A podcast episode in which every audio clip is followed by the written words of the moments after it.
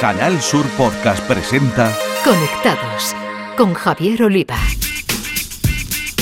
Bienvenidos, conectados. Os traemos un día más la actualidad del mundo de las nuevas tecnologías de la información y la comunicación, nuestro epicentro Andalucía y desde aquí al resto del mundo a través de la red.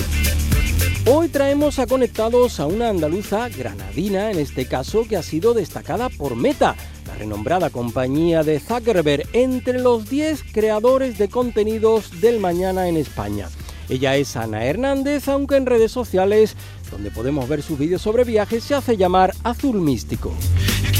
En la sección de tecnología andaluza con nombre de mujer, la directora de la revista digital Mujeres Valientes, María José Andrade, nos va a conectar con Teresa Domínguez, que publica un libro para ayudarnos a afrontar el reto tecnológico en nuestro trabajo sin que se resienta nuestra salud mental.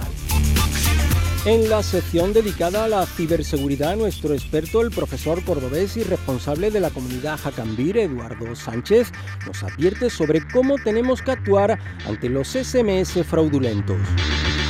En el espacio dedicado a videojuegos, los expertos andaluces del podcast The Games de Canal Sur Radio, José Manuel Fernández Espíritu y Jesús Relinque Pella, nos avanzarán cómo se presenta el nuevo FIFA 23 y algunas novedades en los eSports andaluces para festejar, pero también para lamentar.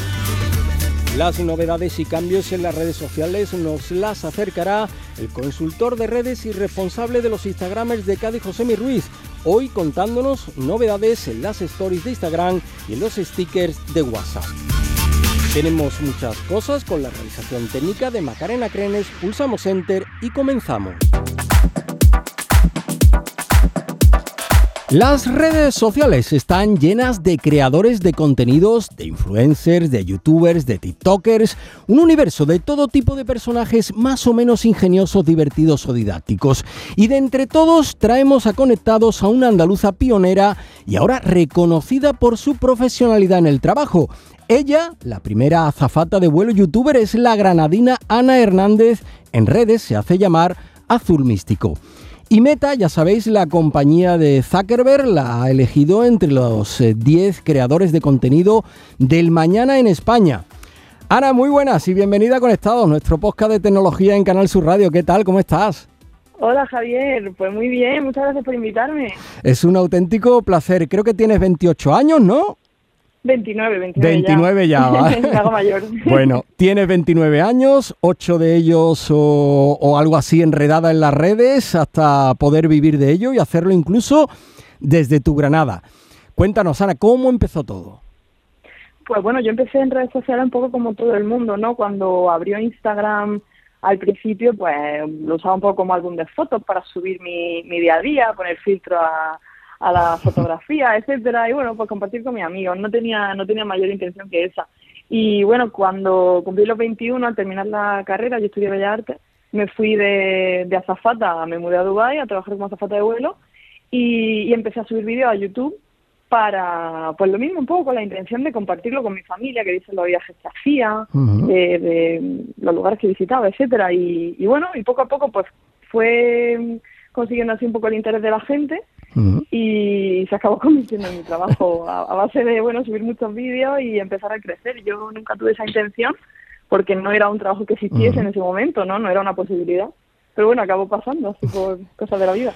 El poco a poco se ha convertido en casi 400.000 suscriptores en YouTube, casi 100.000 en Instagram, más de 75.000 en Twitter, 28.000 en TikTok, 11.000 eh, en Facebook.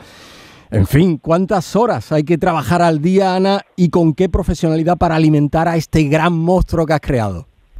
Pues ahora mismo muchísimas más de las que la gente piensa, la verdad.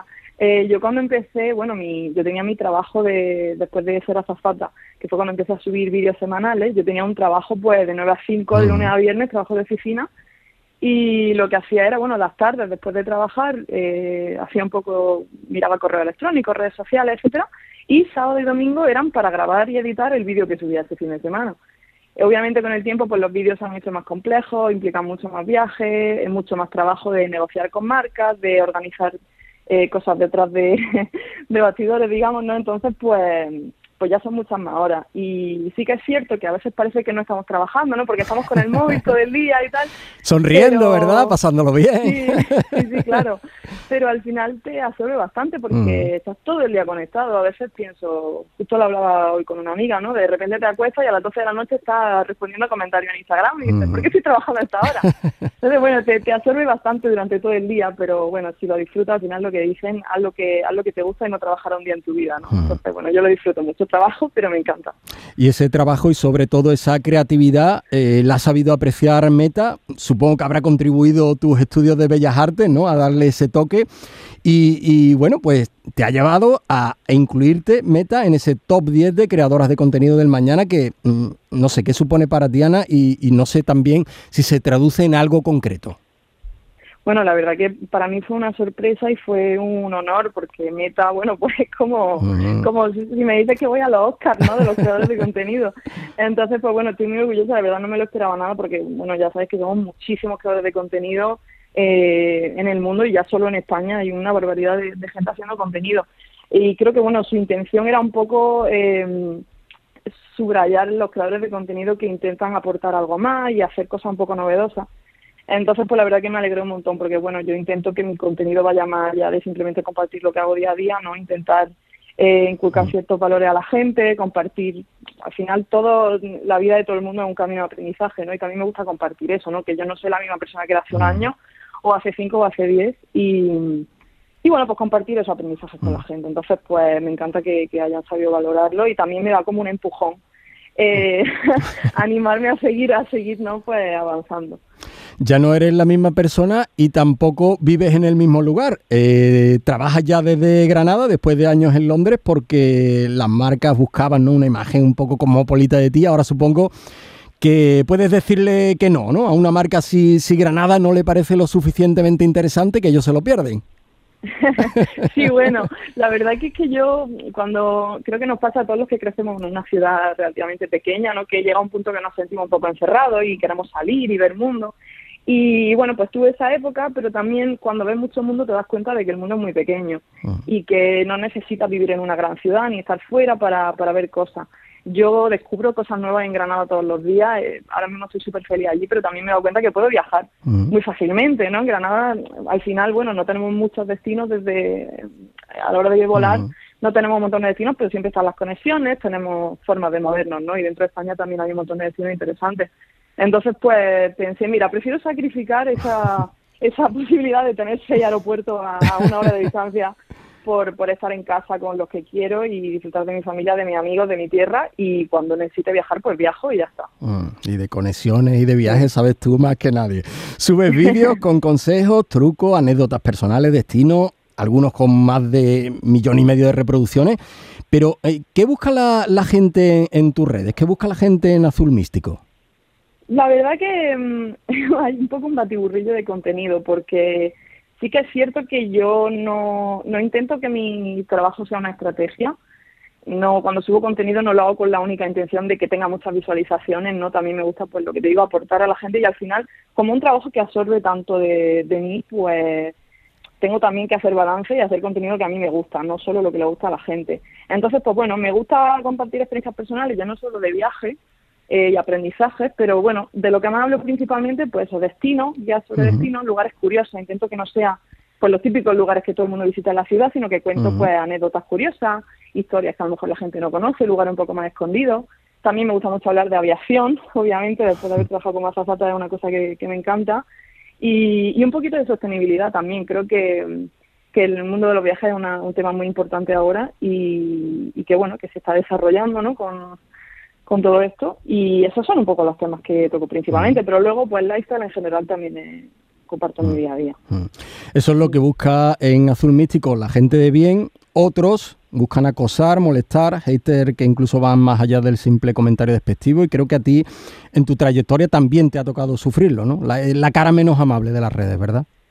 Sí, la verdad que, bueno, por lo general creo que con, con el tiempo he aprendido a, a la hora de, de hacer contenido siempre intento que no ofenda a nadie, ¿no? Siempre me pienso muy bien lo que publico, pero igualmente siempre va a haber hater. Eh, me considero afortunada en ese aspecto porque no tengo tantos haters como otras personas, pero sí que es cierto que recibo mucho, mucho hate eh, con el tema del andaluz, el acento andaluz, porque, bueno, al final tengo muchos seguidores que, que algunos ni siquiera saben lo que es el acento andaluz, porque ni siquiera son de España, no hay mucha gente de Latinoamérica también, incluso dentro de España, pues ya sabemos que el acento andaluz eh, no está tan expuesto, pienso yo, como debería y la gente aún tiene muchos prejuicios. Entonces, pues lo que más aguanto realmente, el hate que más aguanto es con respecto al acento, pero bueno, no pienso cambiarlo, o sea que sí, efectivamente, ya está. Porque tú hablas en tus vídeos como estás hablando ahora con nosotros y como hablas siempre, o sea, no cambias tu, tu acento ni tu, ni tu forma de, de hablar y eso, y eso nos parece magnífico. Bueno, por cierto, ¿cómo Ana sobrevivió una creadora de contenido de viajes en la pandemia cuando solo podíamos viajar con la imaginación? No sé si escribiendo el libro postales desde el aire, tal vez. Sí, también, también. O mm. sea, lo de escribir el libro fue toda una sorpresa. Además, fue justo, justo eh, antes de la pandemia. Fue en enero de 2020 cuando mm. me propusieron escribirlo. Y mm, justo el día de mi cumpleaños, es una cosa que yo siempre había querido hacer. Yo de pequeña soñaba con ser escritora y granjera. O sea, que, fue un, sueño cumplido. lo de la granja pues para la jubilación, entonces, ¿no, Ana? Sí, sí, más adelante, que eso lleva mucho trabajo y lo de viajar y mantener una granja a la vez no lo veo yo muy claro. Pero, pero bueno, esa fue una forma y la otra forma fue a través de Twitter. Yo Twitter era una plataforma que no usaba mucho y la descubrí a través de ese momento en el que de repente dicen, oye, que hay una pandemia mundial que no se puede viajar. Y yo pensé, ¿qué hago ahora como creadora de contenido? Me he quedado sin trabajo. Entonces dije, bueno, pues y si llevo a la gente de viaje, pero sin moverme de casa, a lugares a los que yo nunca viajaría porque son muy difíciles de acceder o lo que sea. Y entonces hice un vídeo sobre la isla más remota del mundo utilizando Acuña y cuando terminé el vídeo, como tenía un guion tan tan detallado, dije, bueno, ¿por qué no convierto esto en un hilo de Twitter? Eso hice, escribí un hilo de Twitter pensando que llegaría pues a las 2.000 o 3.000 personas que me seguían en ese momento y en cuestión de horas pues era trending topic, se convirtió en uno de los hilos de divulgación, que el más grande de España, una cosa brutal. Y a partir de ahí pues empecé a usar Twitter mucho más y se convirtió en otra de, de mis redes y de mis días para pues para comunicar. Y la verdad que me mantuvo bastante entretenida en la pandemia y me dio pues esa vía de escape, ¿no? De poder compartir historias de viajes sin moverme de casa. Y Ana, antes de despedirte y, aprovechando que te tenemos en Conectados, queremos pedirte una recomendación gratis, pero como te la habrán pedido mil veces, seguro que, que te va a ser fácil. Ahora que sí podemos movernos con normalidad, ¿cuál dirías si pudiéramos ir a cualquier parte del mundo que sería el próximo viaje que tendríamos la obligación de, hacer? Uy, hay muchísimos destinos que podría recomendarte, eh, pero ahora mismo voy a decir, por no decir Japón, que es la que dice todo el mundo, eh, voy a decir eh, Taiwán. Taiwán. Taiwán es un destino que me encanta. Bueno, ahora está un poco, mm, en fin, complicado, ¿no? Con, los problemas con China y demás, pero bueno. Sí, la mm, verdad que... Para los más arriesgados, ¿no? sí, bueno, si va, si va, si habla con un chino, dile que va a China, no diga que vaya a Taiwán. Vale. Pero, pero sí, la verdad que, bueno, China en general también es, un país que, que, me encanta y que recomiendo muchísimo. Asia es una maravilla. Y que has descubierto además, porque la primera vez creo que no te gustó absolutamente nada, ¿no? ¿Cómo? Digo que China, que, que, ah, que, la primera vez creo que no te gustó absolutamente nada, que es un, es un destino que has ido descubriendo después, ¿no? exactamente, la mm. primera que visité China tuve una experiencia malísima, estuve solo 24 horas. Eh, eh, eso puede servir de mensaje, ¿no? Para aquel que, que alguna ciudad que hay que volver y que hay que repetir, ¿no? Para encontrar que a lo mejor es, eh, nos coge en un momento bajo y no sabemos apreciar un destino, ¿no? Claro, hay destinos que mm. a veces hablas con una persona y te dice que un destino es increíble, otra persona te dice que lo ha odiado. Mm. Depende muchísimo de la persona, del lugar al que vaya, el momento, la experiencia. Y vamos, China, la primera vez que fui no me gustó nada, nada, nada. Y la segunda fue mi viaje favorito de, mi vida. Una auténtica maravilla. Entonces, bueno, es cuestión de, mirarlo mm. con, con cierto ojo y sin prejuicio y, y dispuesto a, también sufrir un poquito a veces. Bueno, pues Ana Hernández, Azul Místico, para quienes las busquéis en redes sociales. Ha sido un auténtico placer. Te damos la enhorabuena por tus éxitos, por hacerlo desde Granada, desde Andalucía.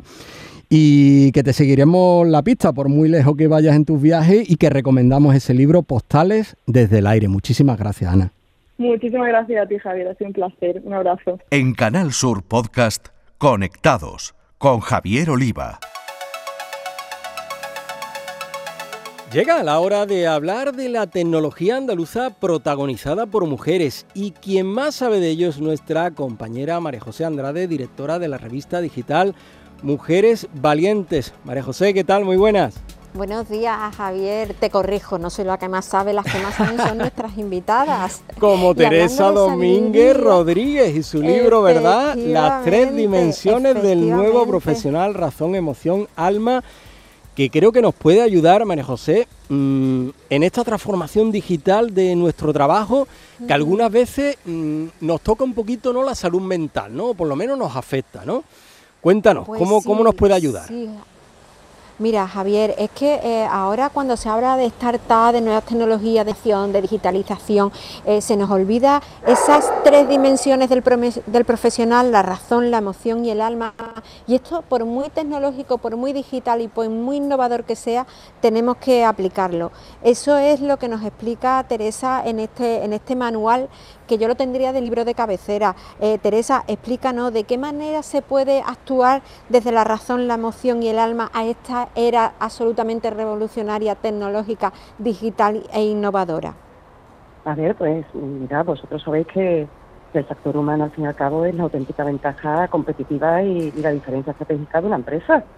La tecnología evoluciona, va a seguir evolucionando, pero es que realmente es necesario que el ser humano tome conciencia de su propia transformación interior, que reflexione acerca de su dimensión espiritual, porque mm, parece que en nuestro gran, salto tecnológico hacia adelante hemos dejado atrás la cultura tradicional, los valores que implicaba esa cultura tradicional. Mm, parece que no sabemos aprovechar las ventajas del salto digital, sino que nos sentimos presos del ritmo este mm, agotador que marca la sociedad 2.0, 3.0 e incluso ya 4.0, que estamos en la y el 5G, revolución. El 5G, no se nos olvide. Y, ya tenemos el 5G en lo alto, el 5.0, y seguiremos sumando puntos ceros hasta que nos asfixiemos. Nos sobrecargamos de trabajo, nos sentimos agobiados y no puede ser. Entonces las nuevas tecnologías en principio han surgido para mejorar la calidad de vida de los profesionales, pero no puede ser que se transformen en su principal ladrón de tiempo. Eso ahí hay que detenerlo. Efectivamente. Teresa, hemos dicho que es un auténtico manual, las tres dimensiones del profesional, razón, emoción, alma, publicado en Círculo Rojo, eh, que además tiene que ir integrando todas estas herramientas a su día a día porque además eh, son valores espirituales, éticos y morales. Esto tiene que ser esto tiene que ser un quehacer diario. ¿Cómo se hace, cómo este, este perfil digital, cómo este perfil innovador lo tiene que asumir y cómo puede llevarlo a cabo? A ver, pues tengamos en cuenta que las empresas se hacen por personas para personas. Y la revolución digital y las nuevas tecnologías aplicadas a la empresa deben ser desarrolladas y operadas por personas para personas. Porque la digitalización aporta muchos beneficios, muchas oportunidades pero que también tiene muchos riesgos, como puede ser, por ejemplo, la pérdida de privacidad. Cuanto más digitalización, más humanización. Hay que incluir la sensibilidad, la intimidad, la belleza, la transparencia, la ética, esa palabra que tanto estamos repitiendo ¿no? desde, desde que hemos comenzado a hablar, la ética, los derechos del usuario, del ciudadano en general, no se pueden ver violentados a causa de las nuevas tecnologías, no. Hay que velar por el uso ético de la nueva tecnología. Hay que buscar soluciones sostenibles. Hay que gestionar la información de manera veraz. Hay que eliminar la brecha digital. Es que es un derecho que tenemos todos, el acceder a la digitalización, pero hacerlo con ética y, por supuesto, con, con muchísima cabeza y garantizando la intimidad total del usuario y promocionando los valores de la cultura tradicional, ético-morales y espirituales aplicados a lo que es esta revolución digital. Eh, Teresa, vivimos en estos tiempos ágiles, como, como se dice desde el Lean Startup, es una era en la que las empresas se reinventan, han sabido reaccionar de manera muy rápida con todo el tema de la pandemia, se han adaptado al mercado, a todo lo que el mercado demandaba. ¿Dónde se queda la famosa resiliencia, esa adaptación? Eh, porque eh, en estos momentos que ya ha pasado la pandemia, la gente sigue como, como, como resistiéndose, ¿no? Bueno, ya ha pasado, volvemos otra vez a lo mismo. Eh, ¿De qué manera se tiene que, nos tenemos que seguir surtiendo de todo esto, de todas estas habilidades en estos tiempos ágiles? las habilidades, desde luego, emocionales y otras como la intuición, que es muy importante, y la resiliencia tienen que estar ahí, María José, tienen que estar ahí Yo creo que si mm, escucháramos más la voz de la intuición y no nos fiáramos tanto exclusivamente de los datos objetivos, otro gallo cantaría. Eh, tan locura, digamos, entre comillas, es guiarse solamente por la intuición como guiarse solamente por números. Hay que saber unificar, hay que saber unificar porque de otra manera mm, no saldremos adelante. Y la resiliencia, bueno, la resiliencia es que es, una palabreja de la que se ha hecho uso y abuso. Desde mi, punto de, desde mi punto de vista conlleva un, crecimiento porque cuando tú te enfrentas a una dificultad, mm, la resiliencia se da cuando tú aprendes, adquieres un conocimiento, adquieres una experiencia, pero hay una evolución. Sin esa evolución y esa aplicación en momentos futuros, la resiliencia tal cual no existe. Te haces más fuerte, más inteligente desde un punto de vista intelectual, emocional y espiritual y por lo pronto mm, tienes mayores oportunidades de presentar al mundo una mejor versión de ti mismo. No debemos tirarnos a la piscina sin saber si hay agua debajo, porque mm, te puedes pegar un cabezazo de padre muy señor mío. Tanto que dicen salir de la zona de confort, salir de la zona de confort. Perfecto, pero ojo, porque puede ser muy doloroso. Vas a crecer, pero puede ser muy doloroso. Si aprendes, aplícalo de cara al futuro. Esa es la verdadera resiliencia. Si no, todo se queda en agua de borrajas. Y hoy en día hay que evolucionar, hay que innovar, adaptarse o morir. Es lo que tenemos. Y es así, es que no queda otra. Seguir adelante, caminar. Teresa, pues muy sabios consejos en esta era de la innovación, de la tecnología, del todo deprisa, así que yo creo que hay que tener ese libro de cabecera, las tres dimensiones del nuevo profesional, razón, emoción, alma. Muchísimas gracias Teresa eh, y nada, eh, lo leeremos y lo interiorizaremos. Muchas gracias a vosotros, siempre encantada de haber compartido estos minutos. Gracias a ti, Teresa. Un abrazo. Escuchas Conectados. Canal Sur Podcast. Nuestro experto andaluz en ciberseguridad, Eduardo Sánchez, profesor de informática de formación profesional y responsable de la comunidad Hackambir, nos va a aconsejar qué hacer cuando recibimos SMS sospechosos para no caer en las habituales estafas de este tipo. Muy buenas a todos los amigos de Conectado. En este nuevo podcast os voy a hablar de SMS fraudulentos. Mi nombre es Eduardo Sánchez y me podéis encontrar en las redes como Edu Satoe. Seguro que todos habéis recibido alguna vez un SMS de un banco al cual no tenéis cuenta bancaria. O quizá un paquete que tenéis que pagar en aduana, un bajo coste, 1,79. Sin embargo, no estáis esperando nada. O quizá hayáis recibido un premio y os haya tocado algún tipo de dispositivo, un iPhone, una tablet o similar. No le hagáis caso, os voy a enseñar cómo podemos identificar todo este tipo de estafas. Lo primero que tenemos que tener en cuenta es que estos SMS nos pueden llegar desde un número de teléfono o desde un identificador real. Es decir, los cibercriminales son capaces de mandarnos un mensaje desde la propia cuenta de la Caixa falseando el identificador. Nos puede aparecer un mensaje donde arriba ponga Caixa y lo único que quieren es que cliquemos para llevarnos a otro lugar. Ese es el objetivo. Cuando tenemos un paquete o supuestamente un paquete y tenemos que pagar 1,79, una estafa muy común últimamente con el tema de correo, lo único que quieren es que accedamos a una página web que ellos controlan, que si nos fijamos en la dirección, nada tiene que ver con la página original de aduana ni de correo, para obtener nuestros datos bancarios de la tarjeta. Además, nos van a pedir gran cantidad de información que normalmente no nos la pediría nunca, nunca, nunca para hacer este tipo de transacciones. Por ejemplo, nadie nos va a pedir nuestro PIN, ¿vale? Simplemente nos pedirían el número de tarjeta y el código, en este caso la fecha de caducidad, pero no más datos.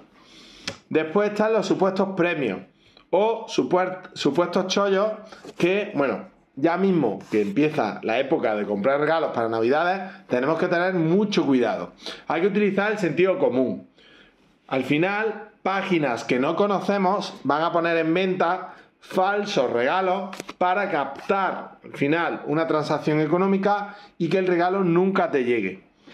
Vamos a utilizar siempre el sentido común, como os digo, fijándonos y visualizando muy bien cuál es la dirección de la página web en la cual vamos a comprar. Si no la conocemos, buscaremos en Google y pondremos el nombre de la página seguido de la palabra opiniones, ¿vale? De esta forma encontraremos otros usuarios que antes han sufrido una estafa en Internet.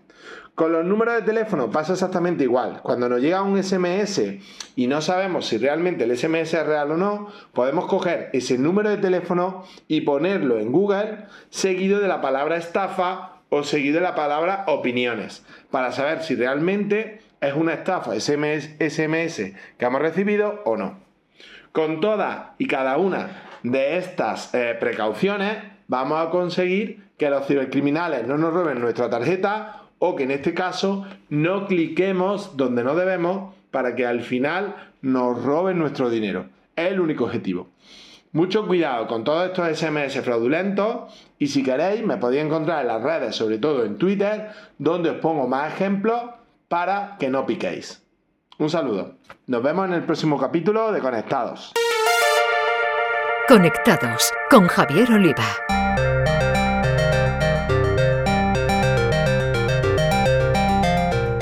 Nuestros gamers andaluces e integrantes de Toddy Games, el podcast dedicado a videojuegos y sport de Canal Sur Radio, José Manuel Fernández Espíritu y Jesús Peña, nos traen el lanzamiento de FIFA 23 y una gran noticia para el club malagueño de eSport Giants y otra que no hubiéramos querido dar nunca de los granadinos de Arctic. Jugadoras, jugadores, bienvenidos. Hoy vamos a hablaros de lo nuevo que tenemos en estos días en lo que a lanzamientos de videojuegos se refiere, y por otra parte os traemos una noticia importante sobre nuestros eSports. En lo que respecta a las novedades, no es poca cosa lo que nos ha ido llegando, ya que nos encontramos en esa temporada del año en la que se pone toda la carne en el asador, con las fiestas navideñas en el punto de mira.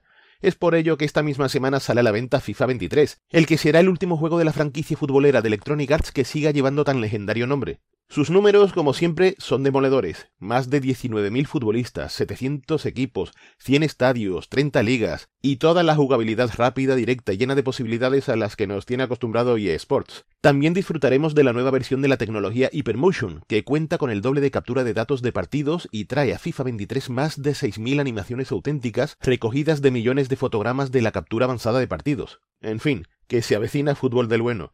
Por otra parte, y aunque parezca un sueño, ya podemos disfrutar por el momento en los ordenadores a través de Steam de Return to Monkey Island, el nuevo juego de la famosa serie de aventuras gráficas proveniente de las mismas manos que en su momento perpetraran el título más delicioso y recordado de LucasArts, ya sabéis, la división de videojuegos del legendario emporio de George Lucas. Puede que su desmesurado y algo experimental estilo cartoon pueda causar cierta controversia, sobre todo si lo comparamos con el bello pixel art de las dos primeras entregas o con el aspecto de dibujos animados de la tercera parte. Pero más allá de ese detalle, que para gustos colores, nos encontramos con un juego de aventuras en el que se nota la mano de maestros como Ron Gilbert o Dave Grossman, accesible, simpatiquísimo y divertido como pocos, Return to Monkey Island es sin duda uno de los grandes videojuegos del año. Y ahora escuchemos las noticias que nos trae Pedia sobre lo que se mueve en el terreno andaluz de los eSports. En este caso, dos noticias de eSports eh, que atañen a clubes andaluces. Una muy buena, muy agradable, la otra un poco más triste. Empezamos por, por esa nota positiva, que en este caso la pone el club malagueño Giants, que ha confirmado hace poco su presencia en lo que será la nueva liga internacional de Valorant, el popular videojuego de Riot Games. Eh, una liga que recibe el nombre de VCT, Valorant Champions Tour, y que reúne pues a 10 equipos, los 10 equipos se supone más potentes ¿no? en, en este campo del deporte electrónico, tanto de Europa como de Oriente Medio y, África. Y bueno, pues una competición que tendrá lugar, o que comenzará eh, ya en el primer trimestre del año que viene, de 2023. Así que, bueno, pues Giants, que como sabemos, pues tiene un recorrido eh, fulgurante, eh, ahora mismo es una referencia total, ya no en Andalucía, sino en, en España en, los eSports y, bueno, pues sigue ahí currándose lo que es su trayectoria ya eh, internacional, fuera de nuestras fronteras. Así que bueno, pues está claro que, esta noticia de, Giants, pues es un contraste absoluto con la que os vamos a comentar ahora y que em, bueno, involucra a un club eh, andaluz, en este caso granadino, como Arctic Games, porque cierra sus puertas. Eh, lo supimos a través de, las palabras de su CEO y cofundador, de Luis García Chinchilla, y pues es un proyecto que, ha tenido su recorrido y que, llega el momento ahora de, cerrar, según el propio Luis. Eh, os daremos más detalles, más datos acerca de estas dos noticias en el podcast de videojuegos de, de Canal Sur Radio, Todo e Games. Y con esto ya pues nos despedimos hasta el próximo programa de Conectados. Un saludo y seguid jugando. En Canal Sur Podcast, Conectados, con Javier Oliva. Y ahora repasamos lo que nos deja el mundo de las redes sociales y lo hacemos con José Mi Ruiz, Instagramer y consultor de redes que nos apunta la modificación de Instagram en la duración de sus stories y los nuevos stickers para personalizar nuestro avatar. Hasta ahora cada historia en Instagram duraba un máximo de 15 segundos y los creadores tenían que subir múltiples clips al hablar sobre algún tema extenso. Pues esto acaba de cambiar. Las stories de menos de 60 segundos se crearán y visualizarán como un, único clip. Gracias a esta novedad, el contenido que los usuarios suban a stories ya no se dividirá automáticamente en segmentos breves. Esto dinamizará la forma en que se consume el contenido, puesto que ahora un usuario podrá saltar una historia que no sea de su interés dentro de un perfil para pasar a la siguiente de ese mismo perfil, con menos toques que antes. Además, este contenido presentará una mayor continuidad, sin ser interrumpido por breves cortes. Instagram ya había comenzado a testar esta opción a finales del año pasado con un selecto grupo de usuarios. Ahora ya se encuentra al alcance de todos. En este sentido, han ido incorporando a lo largo del verano diversas novedades en este campo las cuales en parte han desdibujado las líneas entre los diferentes tipos de vídeo que alberga. En primer lugar, en junio anunció que ampliaba la duración de los builds de 60 a 90 segundos. Ahora con esta nueva actualización, una única story podrá durar casi tanto como un build breve. Y de Instagram pasamos a WhatsApp porque eh, sabemos que ya está eh, probando una nueva serie de stickers que podrán personalizarse con tu avatar y usarse en tus conversaciones. Aunque en un principio se habló de que habría avatares como máscara a la hora de realizar una videollamada, al más puro estilo metaverso, para luego anunciarlo también en nuestra foto de perfil. Parece que ahora podrás crear tu propio paquete de stickers basado en el avatar, configurado previamente para que puedas usarlos en tu chat. Los avatares son similares, por no decir iguales a los de Facebook, por lo que se intuye que han sido exportados desde allí, con esto, desde luego, vemos poca originalidad y es bastante probable que no triunfen demasiado, viendo el poco uso que se les da en otras aplicaciones. Como es habitual, la función todavía está en desarrollo y se prevé que estará disponible en un futuro cercano. Pues estas han sido las novedades en redes sociales de estos días. Para dudas o comentarios podéis contactarme tanto en Twitter como en Instagram en mi cuenta arroba Y que no se os olvide, disfrutad de la vida real. Es hora de terminar, ya sabéis que cada dos semanas tenéis una nueva entrega de Conectados en la plataforma de podcast de Canal Sur Radio en Spotify o en Google Podcast, entre otras. Así que os pedimos que os suscribáis en algunos de estos canales. Hasta entonces, a todos, feliz vida virtual. En Canal Sur Podcast han escuchado Conectados con Javier Oliva.